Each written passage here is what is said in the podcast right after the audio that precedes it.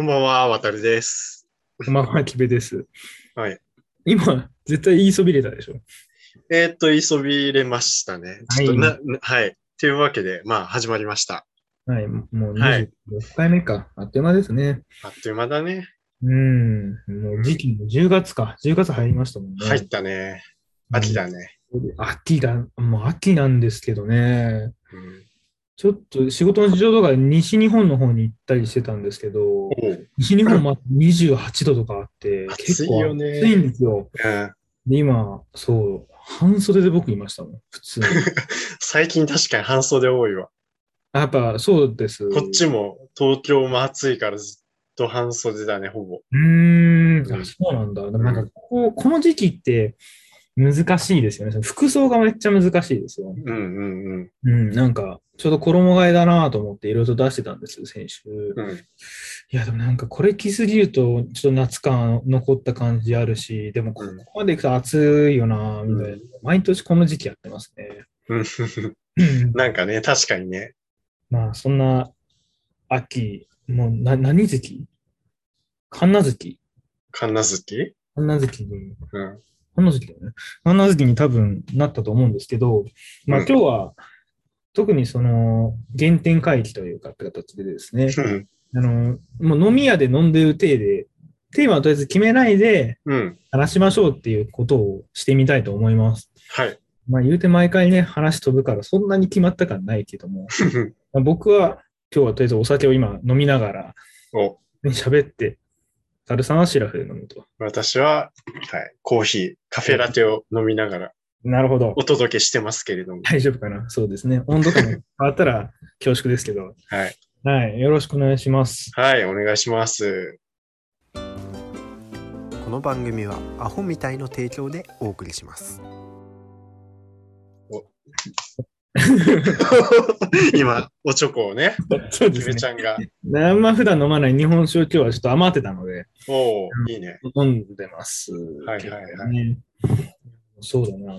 そう、さっきちょっと渡さんとこの収録が始まる前に話してた、その、うんいや、怒るっていうのってすごい難しいなって話をうん。続けたいんですけど、おおいいね。まあやっぱり僕、あんまりこう、わーってこう怒ったりとか、うん。ガーって詰めるのがすごい苦手で、うん結構こう飲んでしまったりとか、あこういう解釈あるよねとかいろいろと考えて自分なりに消化して避けるスキルがに逃げちゃうというか、そっちに流しちゃうんですよね。うんで、これ良くないよって結構怒られたりすることも稀にあって仕事とかだと。うん。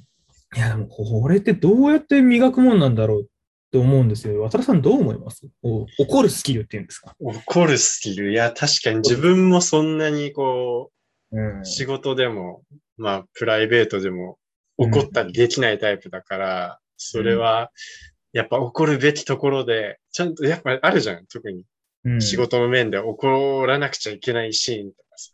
うん、あるある。例えば先方がちょっとミスして、うんどうこうとかさ、うんそれはちゃんと注意しないといけない部分とかあるけど、そういうとこでもちょっと、あ、いや、大丈夫ですよ、みたいな感じでね、大丈夫たですよりとか、言っちゃうのね。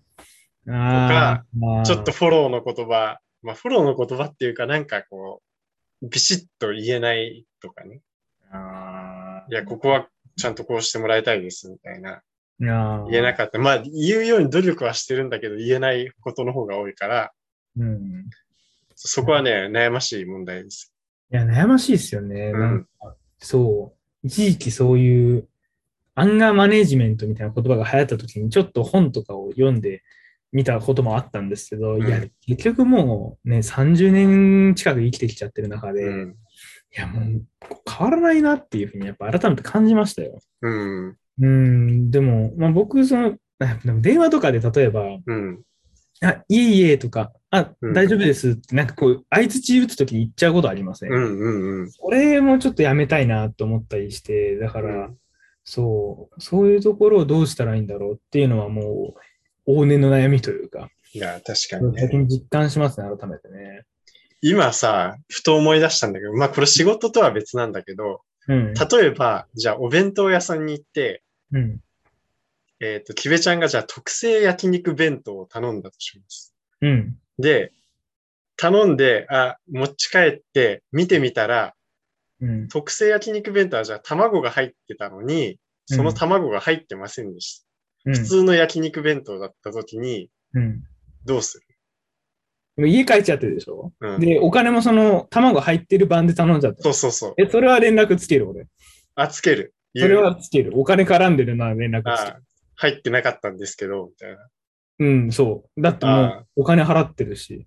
あなるほどね。そうそこの損、損したくないっていうか、確かに僕も結構言えなかったんですよ。それが、うんもう仕方ねえか忙しいしなとか思ってうん飲んでたんですけど、でもそれ飲んじゃったこと、なんかな、後々こうちょっと気持ちとして残るのが、うん。入っててミスしたことへの怒りよりも、それを言えなかったっていう悔しさがなんかこう、心に引っ張るんですよ。だからそれが嫌だから言うようにしました。偉い。そっか偉いや、もう努力ですよ。もう努力って言ったら。いや、そうよね。俺も前は本当ね、あ、もういいや、別に、とか思ってたんだけど、うなんか、働き始めてから、いや、こういうのって相手の人のためにもちゃんと言わなくちゃいけないんだろうなと思って、なんか、いすごい頑張って言うようにしてる。なんか、うんそういう時でも。わかる。なんか自分としては、まあ別に正直もうどっちでもいいんだけど、本当？なんか、うんなんかもう言っうんとこうみたいな、言ってあげようみたいな。ああ、そう。なるほどね。言ってあげようね。そうか、そういう発想ちょっと俺抜けたかもしれない。うーん、まあでも言う相手によるんだよな。だからそのまあ、そういう人だったらいいけど、うん。例えば俺この1年半ぐらいでなんか3回ぐらい、うん。ちょっと異物混入というか、えがえ結構な頻度であった。結構な頻度でしょ、もう友達とかにめっちゃ笑われるんだけど、うん。で、その中の1個で、某お菓子メーカーさんのアイスうん。で、紙が入ってたんですよ。えでえ、紙っていうのは、もう縮め、もうこのあ髪の毛の方。ヘアが入ってて、こう真ん中ぐらいまで掘っていったら、ええこれまたかよって思って、またかよ、僕3回目ですよ、この1あ、そっか。常連さんなんだよ、常連さん。常連さんかよってなんかこんな、こんくらいの短い、あ短いって言っても3、4センチぐらいの毛が入ってて、あ、なるほど。いや、でもこれ言うのめんどくせえな、もうここまで食ったしな、みたいになって、まあ、とりあえずもう目つむったんですよ、疲れたから。うんうんまた掘ったらもう一本出てきて、うんうん。これあかんと思って、うんもうその場で写真撮って、おうん、とりあえずもう夜だったからメールでバーってこう送ーって、うんうん翌日電話かかってきて、うん。で、なんかその前にもうメールとかで調べたんですよ。異物混入するときみんなどうしてんだろうと思って。そっかそっかそっか、確かに。でもやっぱ、で、メーカーだったらこういう、例えばクオカードを大体送って対応が終わりますよみたいな話はいはいが書いてあって、うん案の定翌日こう、電話が来て、うん。うん、でもう送ってくださいみたいなって、で、やっぱクオカード、まあ多分、お客様センターのところでマニュアルで決まってるんでしょうけど、クうんカード500円分かなんかで終わるんですよ。うん。でもう、この人たちも関係ないしなとかって思っちゃったんですよ、その時。うんうんなんかあんま強く言えなくて。で、うんなんか逆にその言葉の最後にあった、これに懲りずに弊社の製品またよろしくお願いいたしますみたいなことで、いや、懲りずって 確かに。その一文は、俺が悪いよみたいになるじゃん。確かにね一文おかしいよねと思って。でももうその時移動してて仕事の関係で、うん。めんどくせえいいやと思って切って、そう。でもなんかその切った後に、あでもなんかあの懲りずにって言われた時に、なんかちょっと一言言ってやりたかったなとか、ちょっと 悔しさがまた引っ張っちゃって、て。そう、なんかだから。改めて実感してこれ言わないといけないってことを。ああ、ああ、もうね、大学出て何年も経つけど、全然こういうのって治んないなと思った。うん。悔しい。いやー、そっか。確かにね。それ、懲り、懲りずにっていうの嫌だね。懲りずにって言い方良くないですようん、ね。よくないよくない。あやばい、なんかこの話してるとこ、どんどん他のが 再燃してきた。怒りが。他にもあったんですよ、そういうのが。うん、ん、ちょっと一回抑えますよ。おおアンガーマネージメント。アンガーマネージメント。アンガー兼お酒マネージメントで。素晴らしい。やっぱこう、お酒飲んでると、もうリアルに今飲んでるから、はい。感情の高ぶりも出てくるじゃないですか。うんうん。そうそこをこううまく抑えるのをしっかりやっていかないといけないなと思いますね。アンガーマネージメントの鏡だよ。今アンガーアルコールマネージメント。まあね、だってこれで自分が管理職とか先輩の立場にどんどんなってそうだよ。そうなった時にことになるからね。そう、余計にそうやって言わなくちゃいけないシチュエーションが増えるからね。いや、ほんとそれね、うん。なんだろうな。いや、またこの話、ちょっと渡さんのターンがなくなっちゃうんだよいや、な。ももういい？例えば、その、今ので思い出したんですけど、うん僕の二つ下の後輩が、う、うん。その新人ちゃんくんを、うん。まあ、もてなそうってことで、まあコロナ禍で外で飲めないから、うんとりあえず家で何人かでそういうウェルカム会みたいなのやったんうですよ。ん。うん。で、その時に、その子、まあちょっとこう盛り上げたがるっていうか、うん。しっかり先輩しなきゃって思って、こう会話振ったりとか、まあおちゃらけて、うん。オープンな雰囲気を作ってたらしいんですけど、うん僕その場にいなかったから聞き話だけど、うん。その新人ちゃんがその中で一人結構フランクな子がまあ新入社員の子でいて、うん。で、まあ、新入社員でまだ会って2回目とか多分なんですけど、うん。もういきなり途中からタメ口みたいになって、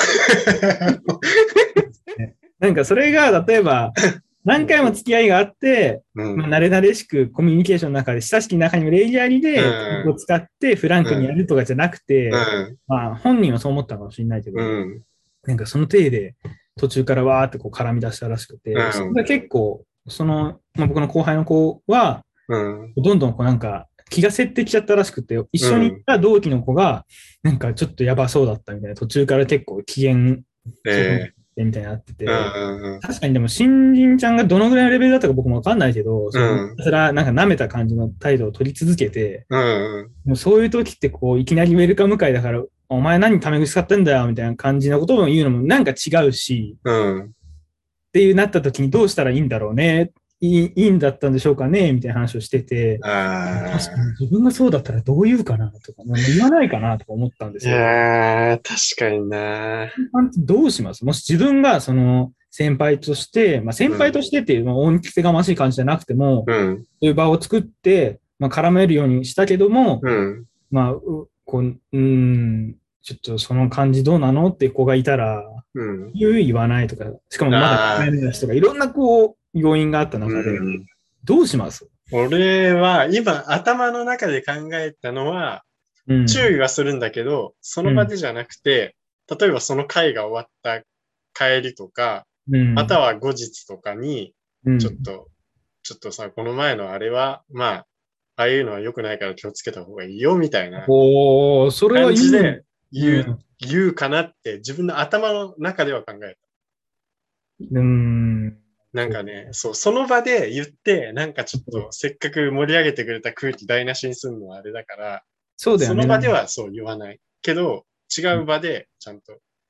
やっぱそれはだって仕事上の関係性、友達とかじゃないから。うん、そうそう、そうなんだよね。仕事上でのやっぱ関係性だから、そこはちゃんとわきまえた方がいいと思うから、それはちゃんと言うかな。うん、言うか、言うよね。うんでも後日って、まあ、あんまり寝かせすぎるとまだそんなことになるしさ。そう。まあまあ、翌日ぐらいね。ねうん。へえ。そう、そんなことがあって。うん。いやー、自分どうすっかなとかちょっと思いましたわ。うん。いや、なんかね、俺も、なんか、まあ自分のランニングサークルに入ってるんだけど、うん、ランニングサークルで知り合った、今、社会人2年目ぐらいに、だから22、3とかうん。のおど男の子がいて、その子と仲いいんだけど、うん。そいつは最初は、2回目ぐらいに会った時からもう俺にタメ口だった。渡るさんなんか優しそうだから。ねえ、ねえ、なんとか、みたいな。だから俺の名字を普通に、ああ、はい。なんとか、みたいな。なんとかくんじゃなくても、なんとか、みたいな。ああ、何々しようよいるいるいるいる。いるじゃん。いるいる。でも俺は、俺最初 LINE でそれが来た時に、うん。帰国子女なのかなとか思ったよ。最初。なんかそういうカルチャーです。育ってきた人なのかなとか思ったけど、なんかいろいろ話聞くとそうじゃないらしくて、で、2回目会った時に、いや、すごいなんか、LINE ですごいタメ口だったけど、あれ？なんか、っていうのは、俺のこと同い年だと思ってるわけじゃないよねみたいな言ったら、うんいや、うん別に知ってるよ、みたいな。うん年上だって知ってるよ、みたいなこと言うから、あ、そういう、そっか、そういうスタンスで来る子なんだなと思って、まあ別に仕事上の関係性じゃないし、うん。普通にこう、ね、ラン、サークルでの中の話だから、まあ全然いいかと思って、俺はもうそのままにして、未だにうん。フランクにタメ口で。なんかあれなんかね、その別に舐めてるとかじゃなくて、にフランクに仲良くなる人とは喋りたいっていうスタンスなのかもしれない。多分そうだと思う。他の人には普通に敬語なわけよ、そいつも。あ、そうなんんとなんとかさん。僕はそうなんだ。そう。だからなんか俺、俺、なんか、結構でも俺中学生の時とかからそういう節あったから、まあまあ、渡るさん優しそうだからね。後輩からなんかすごいフランクに話す、話しかけられるとか全然あったし、まあ、そういうあれなのかな。まあでもまあそれ、やっぱ仕事上とその普通のプライベートで、うん。その、なんていうの、わきまえるっていうか、そういう違いはあった方がいいなっていうま。あね、でもここもなんか人によってやっぱ基準も違うしさ、まあなんかし、ただ数回、数ヶ月関係性あってタメ口なんてのは全然いいんだよ。まあ、まあ、もうまだ2回目、3回目とか、まだお互い探り探りの状態じゃないですか。うん。っていうタイミングで、その詰め方って、僕はあんま好きじゃないんですよ俺もちょっと。ね、ちょっとうんってな思っちゃう。うん。るね、と思って。え、キベちゃんはそうしたらどうするの？そのシチュエーションだったら。えー俺でも渡るさんと同じだと思う。ああ、後日、まあでも、この前のあの感じ、ちょっと嫌だったかな、たいな。ん。嫌だったかなっていう言い方をしました。ああ、なるほど、した方がいいよじゃなくて、うん。でそのみんなじゃなくて、ちょっとボソッと一人とかいうときにやるかも。ああ、そうだよね、やっぱね。まあ僕も渡るさんなんとなくわかるだろうけど、そういうちょっといじられることもあったから、学生の時とか後輩にそんな感じのスタンス入れられたこともあって、怒ったことがあるんですよ。マジで。怒りそう、怒り怒そう、りそうでしょ。怒りそう。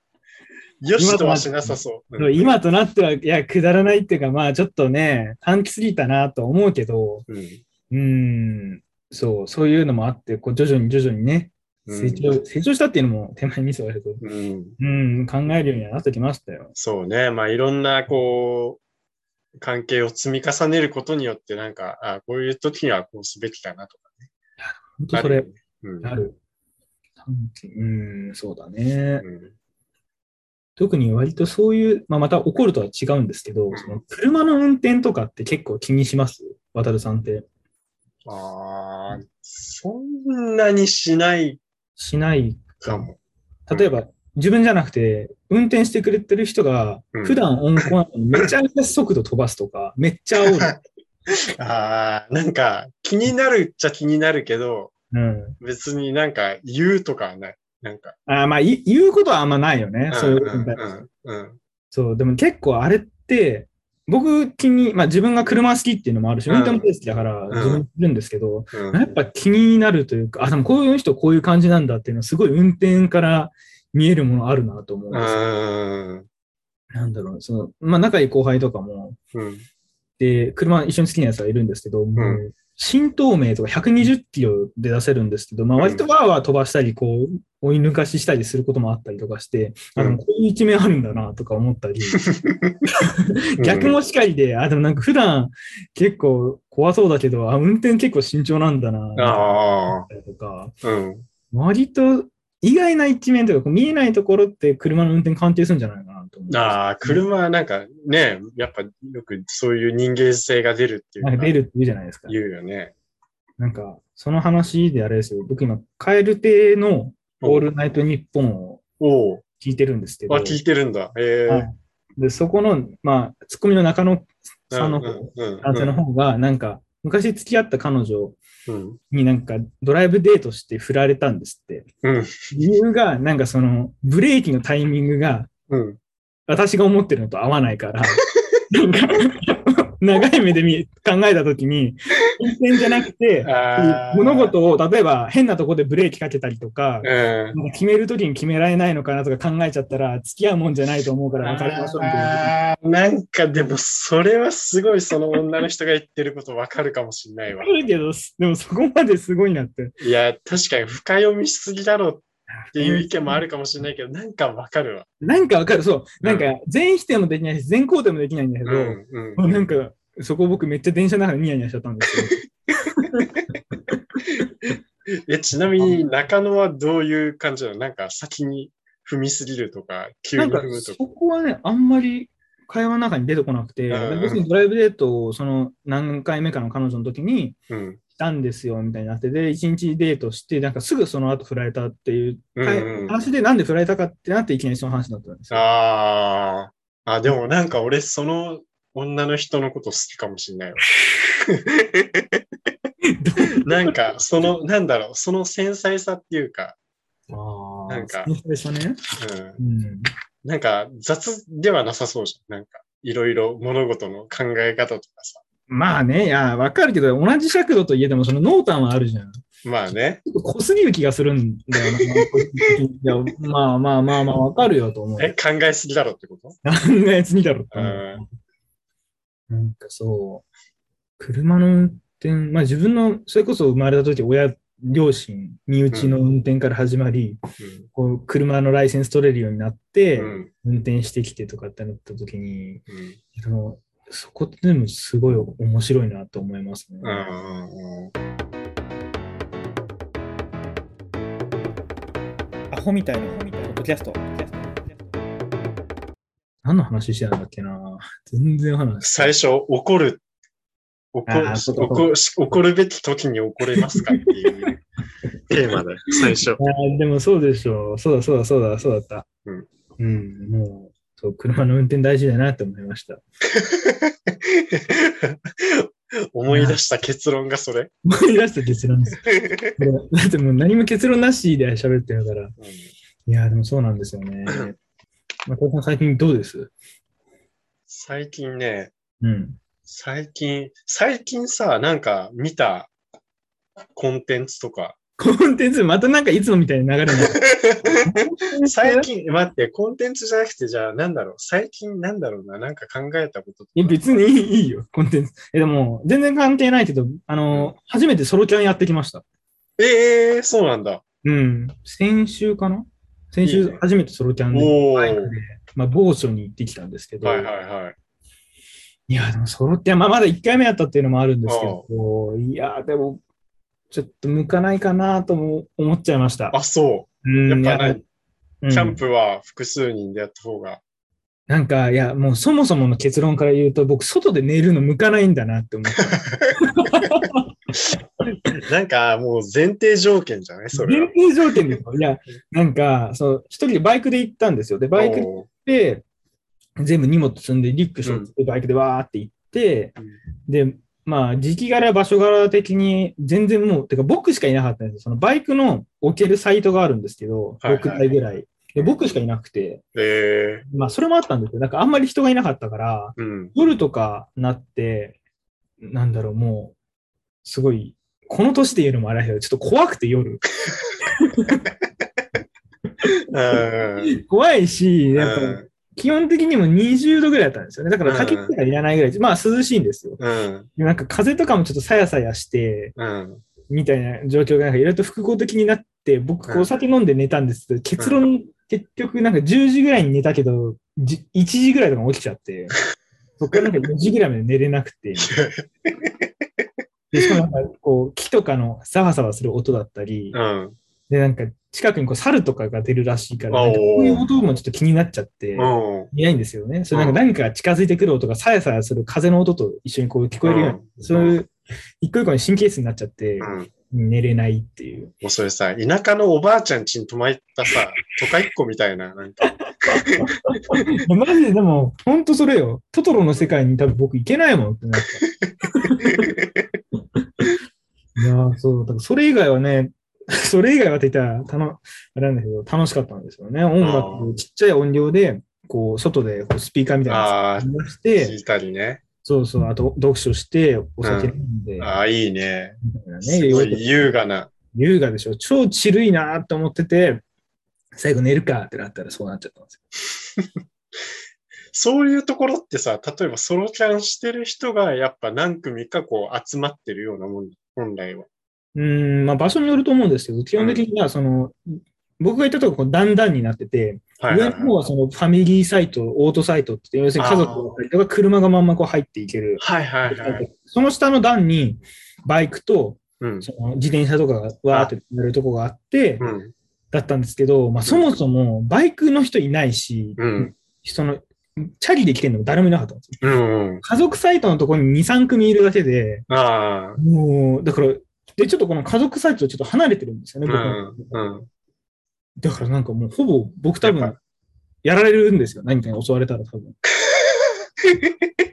誰も守ってくれない。守ってくれな誰いから。も共に戦ってくれない状況そうそうそう、もう、もう僕しかいないから、だ。四面楚歌状態で、ちょっと意味違うけど、うんそれじゃない？それがあったんじゃない？やっぱ他の周りにね、何組かいたらさ、ちょっとうん。ね、そういう一緒に泊まってる感っていうかさ。まあ、なんか、なんとなくの安心感はあったああ、まああるじゃん。そう。もうもうそう。だから僕、あの、ペグを、ペグってあるじゃん。うんうんうんあれを打つハンマーを僕、右手のところに置いて寝ました。もう、ひ引っ越してきた初日みたいな。いやいや、どんな、どこに引っ越してんの？まあでもそうですね。そんな感じでしたね。えー、それはあれだな。ちょっと今度ま、なんかちょっと人がいるときにね、またやってほしいね、それは。ちょっとそうですね。だから、今度、まあ職場の後輩ともなんか行こうよみたいな話をしてて、うんうん、ダブルソロちゃんでもやろうよみたいな話してておー、いいね。そのくらいのスタンスでいないと多分僕ちょっとそうね。無理だなってなって。うん。ただでさえ結構、普段、渡田さんとこう、電気消して寝る人ですか？電気消して寝る。ついてても寝れる人？寝れない。寝れない人？全部消さないと無理。電車とか飛行機で寝れる人？寝れる。あ、寝れるんだ。寝れる。僕でも電夜行バスは寝れない。ああ、えー何その、夜行バスで寝れたことがない。コーバスはでも、なんか、あの、寝てくださいっていうシチュエーションになると寝れない。修学旅行の夜みたいな。そうそうそうそうそう、はいさあ、さあ寝てくださいってなると寝れない。ああ。なんか、俺のタイミングで寝かしてくれや、みたいな。なんで上から目線？あ、でも、わかるわかる。そうですよね。そう。だからそもそも僕、その、電車とか飛行機寝れないんですよ、基本的うに。ん。こう、座ったこの状態で寝れないんですよ。えだから、で、光があるともちろん寝れなくて、ー、うん。そう。意外と神経質なんですよね。だから、もう、うん、お酒の力使わないと寝れないかもしれない。そうなんだ。電車とかも寝れないんだ。電車とかもう本当に寝過ごしたことないんですよ、電車で。えー、すごい。でしょ？でしょっていうのもあれだけど、そう。だから逆に飛行機とか、海外旅行に行ってた時とかは、まあヨーロッパまで12時間とかかかるわけですよ。うん17時間とか。うん。もうお酒の力使ってましたね。えー、でぐらい寝れないんです。すごい。でも夜行バスは、うん。一時頑張って使ってた時があって、うんうん。その時はなんかこう、運動と一緒で、寝れるようになってくるんですよ、夜行バスは。えー、そうなんだ。そ慣れるとそう、寝れるようになるもんか。う。言うて家で寝るみたいに7時間寝るとかはないですけど、うんうん。4時間、5時間ぐらい寝たな、みたいな感覚には、うんうんえまあ、そんなに慣れなくていいですよね。ー、まあね、夜行バスってもう、あんま乗んないんだろうな。どうなんだろいやー、なんか昔、う。うん。トルコに行ったことがあって、うん。10年ぐらい前ですかね、行った時に、あの、トルコってバス文化なんですよ、すごく。で夜行バスがめっちゃ安くて、うん。結構豪華で、うん。すごい快適なんですよ、夜行うん。バス。うん。うん。なんか、10年前ですよ。10年前で、USB ポートの電源がついてて、えー。あゲーム、要するに飛行機のあれみたいなのついてて、うんうんうん。もう、チャイってお茶とクッキーみたいなのをこう、くれるんですよ。あ、そうなんだ。すげえ。それで多分500キロとか東京大阪間ぐらい移動しても、まあ2000円ぐらいだったりとかして。あいや、でも、すごい、こんな、しかもベンツだし、みたいな。ベあ。あ、ンツそうなんだ。そうなんですよ、ベンツ。海外の。すげえ。こんな夜行バスあんだって当時思って、うんそこは寝れたんですよね。うん。うーん、みたいな感じで、そんな風になってくれれば僕も寝れるかな、なんか 寝ることもないですけどね、あんまりね。寝れない。寝れないね。確かなんかそうだな。睡眠の質を上げるにはどうしようとか一回考えて、に。うん。まあ、家でですよ、そもそもキャンプじゃなくて。うん。枕をとりあえずいいやつにしてみようかなとか思って。なんか、あの、枕コンシェルジュみたいに一回行ったんですよ。うん。行って、で、まあ枕高いじゃないですか。うんコンシェルジュのす2、3万とか、普段買わないような枕の値段するから、うん。貧乏症なんで結局それ買えなくて、うん。あ、でもこの感じでいいんだっていう感覚だけ覚えちゃって、うん。結局ニトリで買ったんですけど、うん。なんかそういう眠りの質をこうもっと探求したいんですよね。昔から寝る前から。ねああ。うん。なんか一時期、夜散歩ちょっとしてから寝るようにしたら結構寝れたえけど、ー、おしゃれですね、なんかね。うん、すごい。世田谷区民みたい。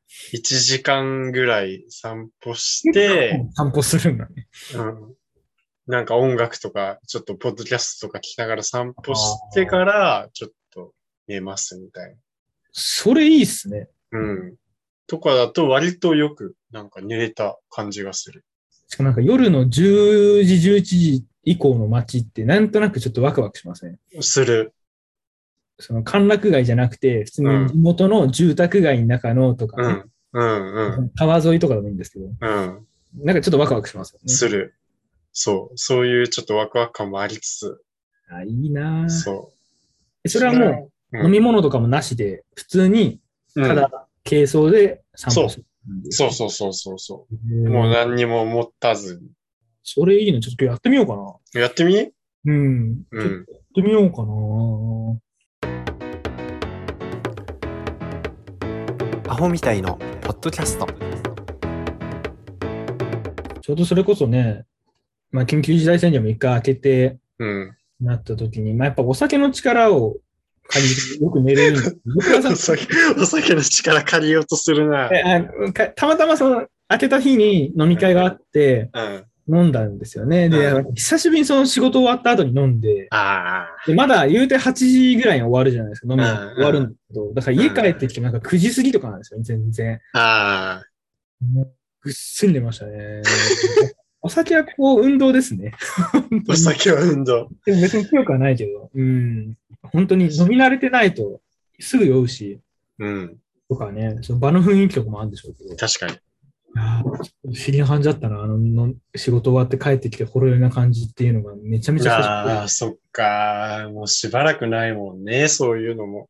ぶり。でも、渡るさんもともとあんま飲まないですよね。あんま飲まないけど、まあ、まあ、あそ、ちょっとこう、飲んで、あうんほろ酔いで、うん。パターンみたいなあのはね、あるじゃん、やっーあるね。うん久しぶりなんか久しぶりにだから、僕、あの、ほろ酔いで、なんか飲み会お疲れ様でしたとか言って、こう、新宿とかで解散して帰るときに、うん。僕、あの、まあ、京王線、小田急線とか、あれなんですけどうん。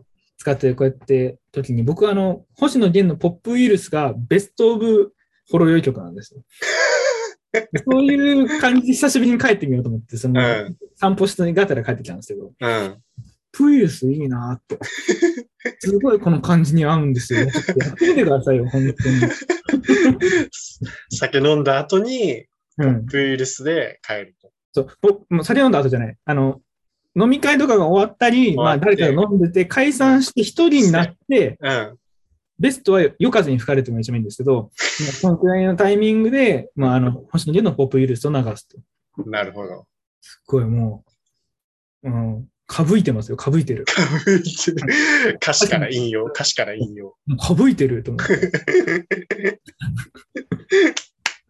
いや、でも確かあの、なんて言うんだろうね、グルーヴ感というかグルーヴ感が絶妙なんですよ。でちしょょっと探したいな。その、ホロイ時に聞くと、グルーヴ感のある曲みたいな。狂月、狂月。妖月か。いや、でもそれはちょっともう、だってずるいじゃん。ずるいよ。だってもう、あれじゃん、入っちゃってるじゃん、意識に。確か妖月の歌、お酒に。の歌。そもそもがね、確かにイメージが染みついちゃってるから。あそうそう。やっぱや、そんなこと言うと久しぶりに YouTube で見たくなってくるんですよね。くだり。でも前、シチュエーション別聞きたい音楽でも言ったけど、くるりの。上海ガニ。朝。何食べたいでしょ。そう。あれは結構いいんじゃない？飲んだ後に。思い出した。このくだり全く同じことやってますね、その時に多分。やってますね。いますよね。再放送みたいな再感じ放送になっちゃった。でも改めてここで念をして言いたい。そうそうそなんう。ポップウイルスなんか、若林、あの、本当に若林うんと星野源のコラボの動画が結構バズってたじゃないですか。うん。改めてこのタイミングでおすすめさせていただきます。いやー、もう、大事なことは何度でもって感じで。そう。うんまあだからあれかな、ホロイとはちょっと違うけど、こう、木漏れ日の漏れる午前11時ぐらいにハンバートハンバート聞きたくなるみたいな感じ、ね。確かにハンバーハンバートはそうだね。ほろ酔い飲みながら聞いてたいかもしれないね。ちょっとあれじゃない？やっぱ秋風吹くカフェ、窓際の、あ、テラス席のカフェとかじゃん。もう耳を澄ませばの世界だね。ね そう、ちょっとこうさ、あの、落ち葉とかがさ、ちょっと風にさ、地面を舞ってるようなさ、いい。そういうシチュエーションでしょ。そう。でもその感じの原曲でもう一番素敵なのはやっぱそのカントリーロードの原曲を聴きながら、こう箱根のあのすすきのね、うんあるじゃないですか。あのなんだっけ、うん忘れた観光名所。すすきがわーって咲いてるはいはい箱根の名所あるじゃないですか。はい。はい。あの辺を車かチャリで流すっていうのが多分僕は至極の過ごし方だと思いますね。原曲がいいんだ。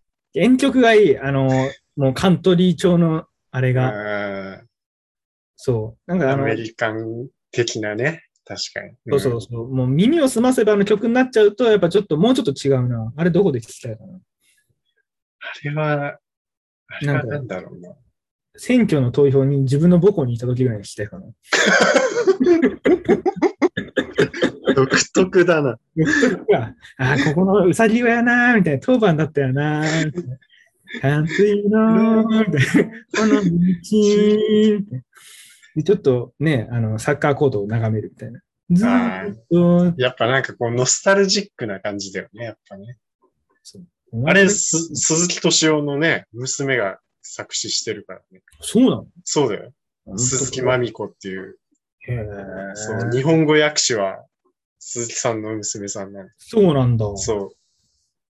帰りたい、帰れないでしょ。あそこがいいよね。帰りたい言えばが帰れない。そう。もう、うん帰りたいんだけど帰れないんだよね。あのもどかしさ。それは藤井風だね。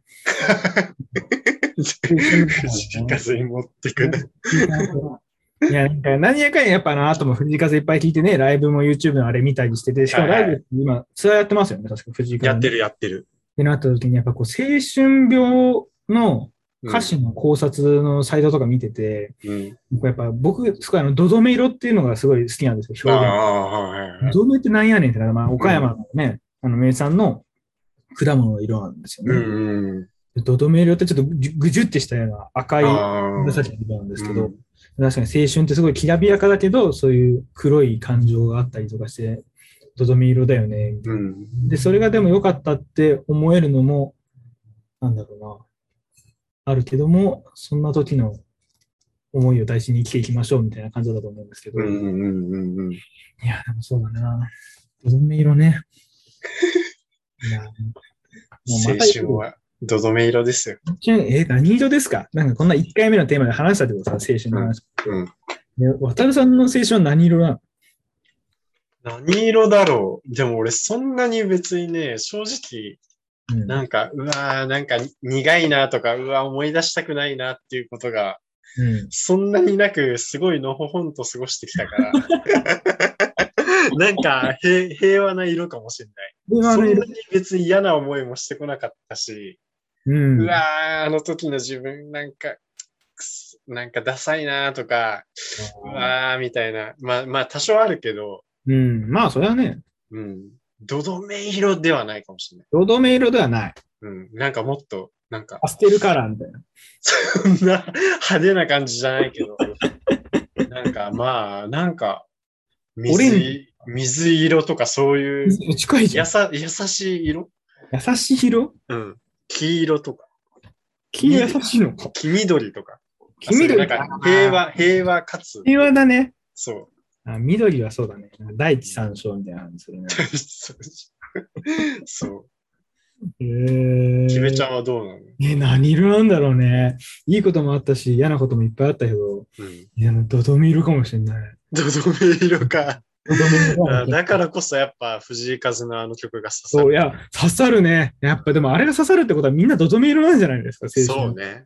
そう。いや、だからよく聞く、その、いや、もうこのクラス最高みたいな。学祭、もう一回やりたいみたいな感情あーマジでない。まあ、俺も正直そういう軍団を見て、ちょっっと冷ややかな目そうそうそうで見てたのはあるけど。そうそう。うんね。なんか別に自分がはぶられてるとかじゃないけど、なんかうん冷ややかな目で、ああ、なんかやってるわ、みたいな。ね。いや、わかる。部活のクラスもな、一面じゃないけど、仲良かった人もいっぱいいるけど、うん。結局なんだかんだ大学が一番楽しかったな。うーん、かもしれないね。クラスとかじゃなくて、自分でいろいろとできるっていうのができるようはいになっはいはい。だからその大学が僕は一番学生生活楽しかったかああ、それは同じくかもしれない。な。うん、だよね。うん。そう。うんもう同窓会とか行かないかもしれない、多分。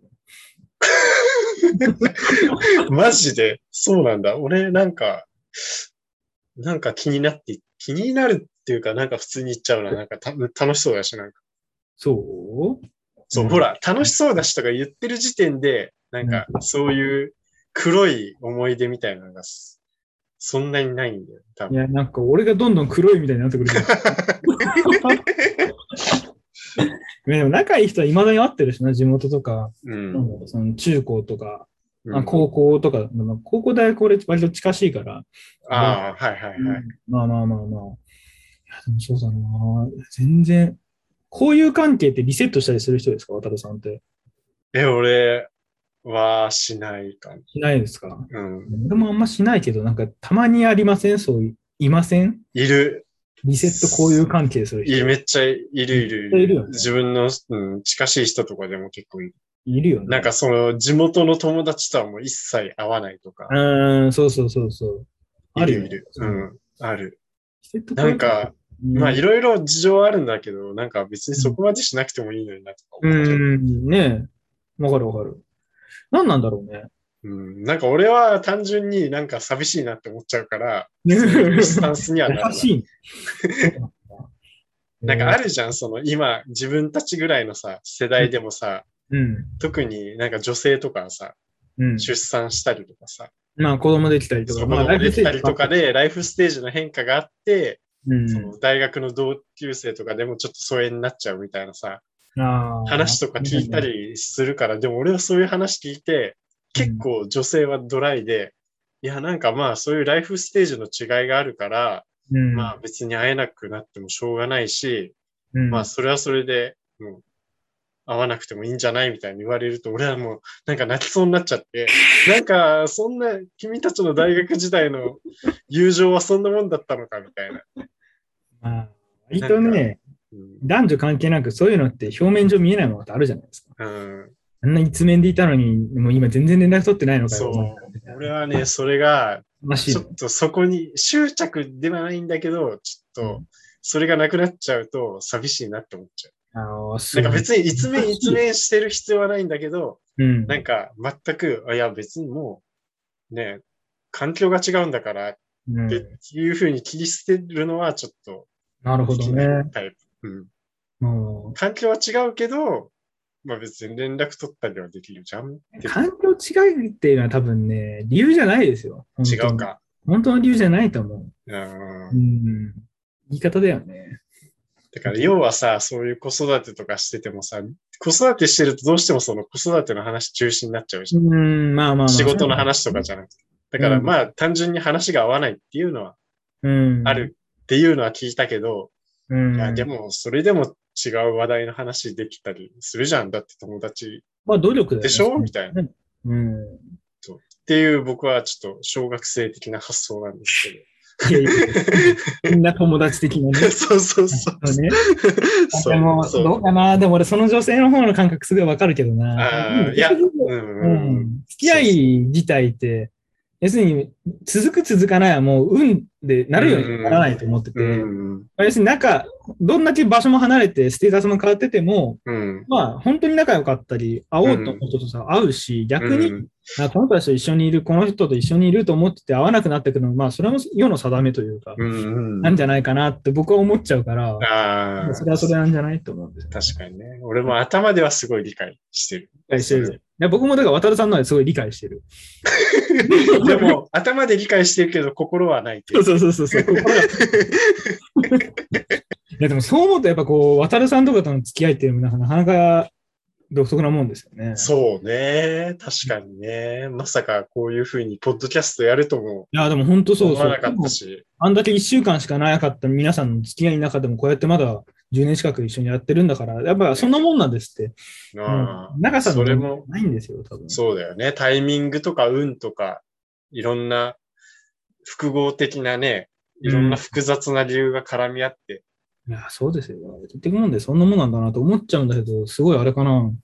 暗い人なのかな、僕。いや、うんでもね、両方あると思う。半々ぐらいじゃない？ああ、でも、キベちゃんのそういう考えの方が多いのかもしれない。わかんないけど。ああ、いや、どうなんだろうね。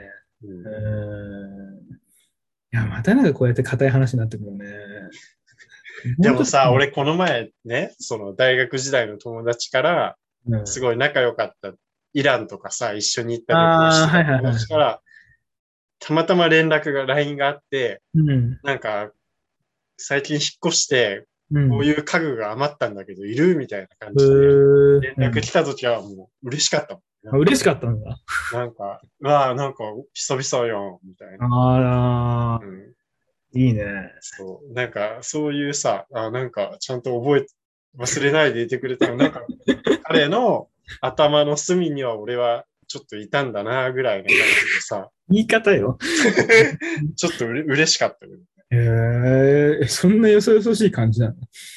や、なんかね、独特な人だから、そんなに俺がしょっちゅう連絡取ってるわけでもなかったし、うん向こうからもそんな連絡来るわけじゃなかったけど、いや、なんか、それめっちゃいい関係性ですよね。うん、頻繁に連絡取ってなくても、刺さって連絡して、お互い同じようなスタンスでいられるって、僕はベストの関係だとう思う。ん、うん、そうそうそうそう。うんなんかね、そう、そういう、なんか、近すぎず、遠からずみたいな。いいね。うん。地元の友達で僕、あの、親友って言葉が嫌いって友達がいて、あー、ちょっと、ちょっと待って、ごめん。もうすごい、やばい。共感度マックスかもしれない。ああ、そうだ、はいその感じと似てるなと思いました。俺ね、親友って言葉はね、き、これちょっと一つのトークテーマになっちゃうな、これ。あ、本当？嫌い、本当俺もね、い同じく嫌いなの。や嫌いなんだ。なんで、うんなんか、その、そもそもその、なんだろう、人間関係って、うんいろんなグラデーションでできてると思ってて、おー友達って言ってもいろんなうんタイプの友達がいるし、そうね。そうね。なんかその親友っていう言葉で、なんかその関係性をなんか定義したくないっていうか、なんか固定したくないっていうか、うん。なんか固定した、親友って固定した段階でなんか、それは健康的な関係性じゃないなって思っちゃう。健康的な関係。ななんか別に親友って言わなくても、うん。別にそれぞれそういうふうに思ってればいいし、うん。なんか、うん、俺は親に、小学生かなんかの時に母、母親に、お前親友いるの？って言われて、へえ。俺はすごい。い、なんだろう。そう、まあ自分がそんなにこう深い関係性を築くようなタイプじゃなかったっていうのもある。うんうん。が悔しかったのもあって、いや、親友なんていねえよみたいな感じで怒ったのを未だに覚えてて、ああ、はいはいはい。それ以来なんか親友って言葉が、なんだろう、コンプレックスでもあり、自分にとってそういう人がいなかったっていうコンプレックスでもあり、逆に、なんかそういう言葉に縛られる関係性が嫌だなっていううんのが、難しいですね。親友ってう。いう言葉が嫌いだなっていう。でもやっぱそう思うと、社会固定観念的にこう親友がいるっていうのが普通みたいな感じがあるんですかね？あるんじゃないの？なんかやっぱどうなんだろう今、今の時代は。親御さん的に多分当時、まあ渡辺さんがどうだったか知らないですけど、うん友達がいるのかっていうのはやっぱ気にするじゃないですか、親とうんうんその延長で言ってたことなんじゃないですか、多分。ああ、そういうことなのかね。例えば一人で遊ぶのが好きだったりとかの様子見かねて、うん、友達いるのかなとかと思ったから心配で聞いてみたとかね。ああ、確かにね。どういう流れで聞かれたかは覚えてないけど。なんか、俺はなんかちょっと図星だったっていうのもあるから、なんまあねかちょっと心にちょっ刺さる。と気にしててね。そう。確かに友達達はいるけど、じゃあうん本当になんか仲のいいっていうか、あるじゃん。なんか、いわゆる何でも話せるみたいなさ。うん、あるある。そういう人はいなかったっていうのもあるから、うん。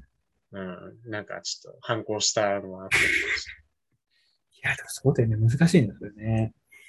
え、その友達はさ、なんで親友っていう言葉が嫌いえ、あんま、もう何年前だ一緒に、まあ、中学の同級生で、うん。バイトも一緒にやってたやつだから、すごい、大学の時とか飲んだり遊んだりしたんですけど、うんあんますごい深掘りしたことないんですよね。え親友っていうのは嫌だって、とりあえずずっとそれだけ言ってて。えーほぼ多分一般的に考えたら僕多分、僕なりにその子は多分親友の部類だと勝手に僕思ってる。うんうんうんまだ連絡取ってるし。うん。でも、うん。でもそいつ、なんとなく親友って嫌いなんだよねって感覚も理由は聞いてないけど、まあ、わかるなと思う。うーんって感じで聞いてます。うん。うん。親友って感覚あんまないかも。うん小。学校の時とかって親友、相棒とかって言葉がなんかちょっと流行ってた時があったから、なんかその時に聞いてたなとは思うけど、今となっちゃそうだね。全然意識してないかも。俺前もさ、話したかもしれないけどさ、うん小学校の時のさ、あの、サッカーのクラブチームに入ってたんだけど、うん。寄せ書きが卒業の時にあってあ、あ、はいはいはい。で、まあ俺、渡るだからワックンって呼ばれてたんだけど、マックン、はい。なんか、ワックンはいつまでた、いつまでも親友だからねって書いてあった。へえ。ただ、その親友の親が新しい友になってたの。うん。親友、あの、親友の親親じゃなくてね、親じゃん。そう、親しい友じゃなのに、新しい友っていう風になってて、なんか、まあ普通に 5, 5時なんだろうけど、なんか、なんか、あ、俺ずっと新しい友だ なんかその新鮮な状態で居続けられるのかなとか、なんか小6ながらちょっと思ったけど、思いすぎそのちょっと5時が面白くて、ああ、まあ面白いね、そうね。親友、新しい友と書いて親友っていう。今でも親友って言わないんじゃない？親友ねずっと。もとかあったじゃないですか。ずっともみたいずっな。ともね。ずっともちょっとなんか違うけど、その、ず っずっとももなんかちょっと古そうだよ。ともの方がなんかちょっとステータス一個下じゃない？なんか。確かに。プリクラに書く落書き感がすごい強い。ずっうともん地元の友達感が強い。ジモティー感強いですよ。地元感がね。ジモティー感強いね。うーん。なんだっけな、なんかね、本でね、なんかあったんだよ、そういう友達なんちゃらみたいなね、友達についての、なんか友達っていう言葉がどういうふうになんかその時代によって変化してきたみたいな。えー、えーそれ面白そう。読みたい。そう。なんだっけな、えちょっと、と、LINE してくださいよ。後で LINE します。ちょっとね、はい忘れちゃったけど、うーん。そう。なんかそれをなんか新聞記事かなんかからこう、なんかいろいろ言説研究みたいな感じでしてる本があってずっと読みたいなと思ってたんだけど、うん。まだ読んでないんですけど。読んでないんですね。でうん、思い出したら教えてください。うん。もう、そうか。いいや、ーでもね、その、ね、なんかかん人間関係とか関係性をね、ちょっとうん名前で定義付けするっていうことに関しては、自分は結構ずっと違和感を感じてる。物申したい感じね。うんまあ、確かに。うん何なんだろうね。なんか、渡るさんと僕のその友達の親友って嫌だっていう言葉って、え、なんでなんでとか思わなかったけど、うんなんかスンって入ってくるこの感じは、どっかでみんな何かそう思う節があるのかなうーん。とちょっと思ったよね。うんなんかね、その、うん、なんか、その、名前で定義付けられるのが嫌なんだよな。そもそも。要するに順序付けが嫌だってことなんでしょ？うん、順序付けもそうだし、なんか親友とか友達っていうことでなんか縛りが出てくるっていうか、うん。なんか、まああるじゃん。まあ彼氏彼女にしてもそうじゃん。まあうん。そういうふうに呼ぶことによって、まあ一種の、まあうんいい関いい方向性での束縛もあるし、うん。悪い関係す、悪い方向性での束縛もあるし、まあ彼氏彼女って呼ぶことで。なんかそういうなんか定義付けによるちょっと不自由さみたいな面を自分は感じてしまって、なるほどね。あんまり好きじゃないなっていう。何なんだろうね。もうそんなこと言ったらキリないけど。でもその話で言ったらそうだな。もう、言うて、喋り、これ永遠に喋れちゃいますよ、渡るさん。そうだよ。うんあ、一個、あのね、これね、まあ、これちょっとま、ゆとたでも言ってたんだよ、このようなことを。あ、本当。あの、ほのかさんの方が、なんか、大豆田十和子うん。の話題で、大豆田十和子は、まあ、や要は、十和子っていう主人公がいて、松坂子三人のも、そう、松坂子演じる十和元子がいて、元旦那の3人ね。そうそう、三人がいて、でも、彼ら、元三人の夫とも、まあ、それぞれ仲がいいんだけど、うん。彼らの関係性って、なんか、定義づけできないじゃん。元夫っていう関係性はあるけど、うんなんかこう、世間では名前が名付けようのない関係性っていうか、元夫であるけど、友達でもあり、友達以上親友でもあるみたいな、なんかこう、うまく定義づけられない関係性があって、なんか、それってでも名前付けできないよね、みたいな。そんな深い話だね。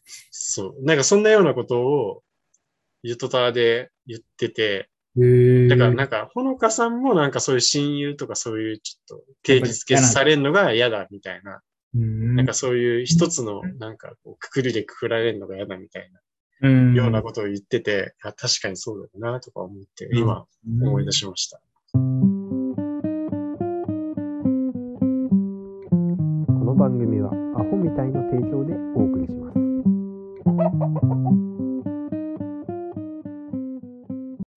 まあ何なんだろうね。何なんだろうねしか僕も言ってないけど。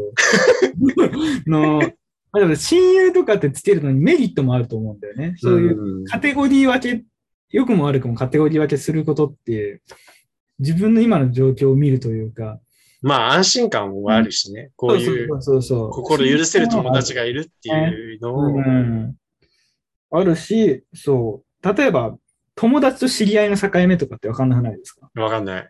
そういう時に、まあ広い意味で言ったら友達ってカテゴリー分けして、知り合いってカテゴリー分けしてるって基準が多分個人個人あると思うんですよ。うんうんうん。僕もあるし、そういうのって。うん。その延長でしかないって思ってるんだと思うんですよね。親友っていう言葉を対応してる人とかって。うん。逆にそれが嫌だと思う人は、そういう、この人は友達、この子は、多分要するに仲間外れみたいな感覚が嫌なんだと思うんですよ。うんうんうん。うん。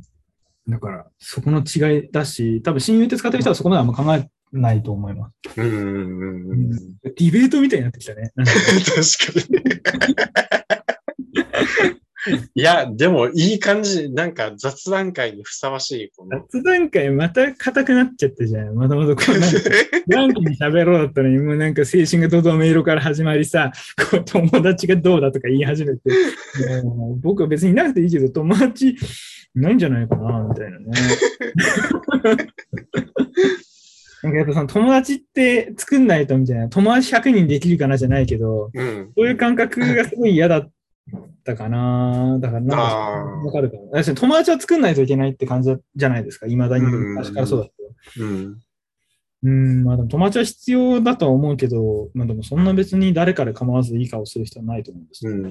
いや、だってさ、キャプテン翼でボールは友達っていうぐらいさ、要はさ、別に人間じゃなくてもいいわけじゃん。本だっていいしさ、うん映画だっていいしさ。ね、トイストーリーもね、君は友達って曲だしね。そうだ、あれな泣けるよ。未だに泣けるよな。泣ける？まあ泣けるね。泣けるけど俺3までしか見てないから4見てないんだよね。君は友達ってあれ、ダイヤモンド愉快が。ダイヤモンド愉快ね。そそううそう。そうそうそう。でも現代も You've got a friend with me だから、ああ、うん、もうまんまですよ。素晴らしい。素晴らしいね。何の話？えでもその話から派生してしたかったけど、ちょっとまあ時間が経ちすぎちゃったな。また時間気にしちゃうけどい。やなんか、一個で話したかったのその、うんまあ、オーバーザさん、おうヘビーリスナーで聞いててー、はい。で、その、ある回のテーマであったのが、その、親から言われた印象に残ってる言葉っていうの視聴者投。票、ななんで、リスナー投票かなんかはいして、。はい。まあ、メールのあれで募集してて、それがめっちゃ面白いんですけど、うん親から言われる言葉って良くも悪くも、さっきの親友いるのじゃないけど、あるよなと思いましたね。うんめっちゃ面白いですよ、でも。わかるとかね。あるね。確かに、それちょっと面白いかも。ちょっと聞いてみてください。だから、うんそういうのってやっぱ、でも、渡辺さんのその親友の話もそうだし、うん。俺も、なんだろうな、と外で僕遊ばなかったんですよ、ちっちゃい時。あ、そうなんだ。うん。だからへーすごい、多分僕がいっぱい外に出るとかって、もう家でじっと知らないのって多分その時のあれがあると思うんですけど、なんかどっかにね、本当に外に出て友達と遊ぶのが苦手だったんですよ。ええ意外だね。なんか。そうなんですよ。うん。めっちゃ泣き虫だったし、うん。人見知りしてたし。うん。うん。とか、そういう時にいろいろとこう、親父がルール表とか言って、こう、A4 ぐらいの紙にルールえ書いてきて、えええ守んなさいみたいな感じのことがあったりとかって、すごい今でええで家にいるとまたあんた家にいるのとか言われたうんりとか、うんうん。すっごいでもそれが呪詛のようにこうなんか残ってますね。ああ、ええそうなんだ。なんかそれ話はすごい意外だわ。ねえ、そんな今やソロキャンとかね。そうそうゴリゴリに家にいられない人なんだけど。そうそうそそうそうそうそうまあ、だからそうかもね。まあ、ちょっとこの回はまた別でやりたいわ。そういう、まあ、親への思考じゃないけど、もう、とりあえず言われて残ってる言葉っていうのは、また、こう、会話したいね。こんな感う。じでしたいしたいしたい。うーん。俺逆にだって、すあの、家遊びはあ覚えなさいって言われたの。覚えなさいなの？あの逆に俺外でしか遊んでなかったから、へあのー家遊び、なんかトランプとかさ、家遊びがあるじゃん、いろいろ。こと？俺そういうのね、やり方が全くわかんなかったわけ。で、なんか、いとこと遊ぶ、しなんか場面があって、うんいとこはみんな女性なの。あ、そうなんだで。まあそう。で、家遊びするじゃん。うん。で、俺全くやることがわかんなくて、そしたら親に家遊び遊ぶ、あの、覚えなさいってなんか 怒る。なかなか珍しい怒られ方。珍しいね。外で遊びなさいではよく聞くと思うけど。家遊び覚えなさい。家遊び覚えなさい、すごいな。俺、家遊び聞いてだったもん、そう思って。そう。いやーそっか。いや、いろんな、ちょっとね、そう、ここ、かけられた、かけた言葉で覚えてることは、ちょっとまた話しましょう。ね、話そう。これちょっとトークテーマとして面白そう。俺も日本史が終わってきたから、そうです。聞こうかなと思うけど。うんうん。はい、そんな感じ。はい。すごい、発散会でした。いや、よかった。楽しかっ楽しかった、楽しかった。いや、ちょっとまたやりましょう。はい。うん。うんじゃあ、そんな感じで、はい。また次回よろしくお願いいたします。はい。よろしくお願いします。おやすみなさい。はい。おやすみなさい。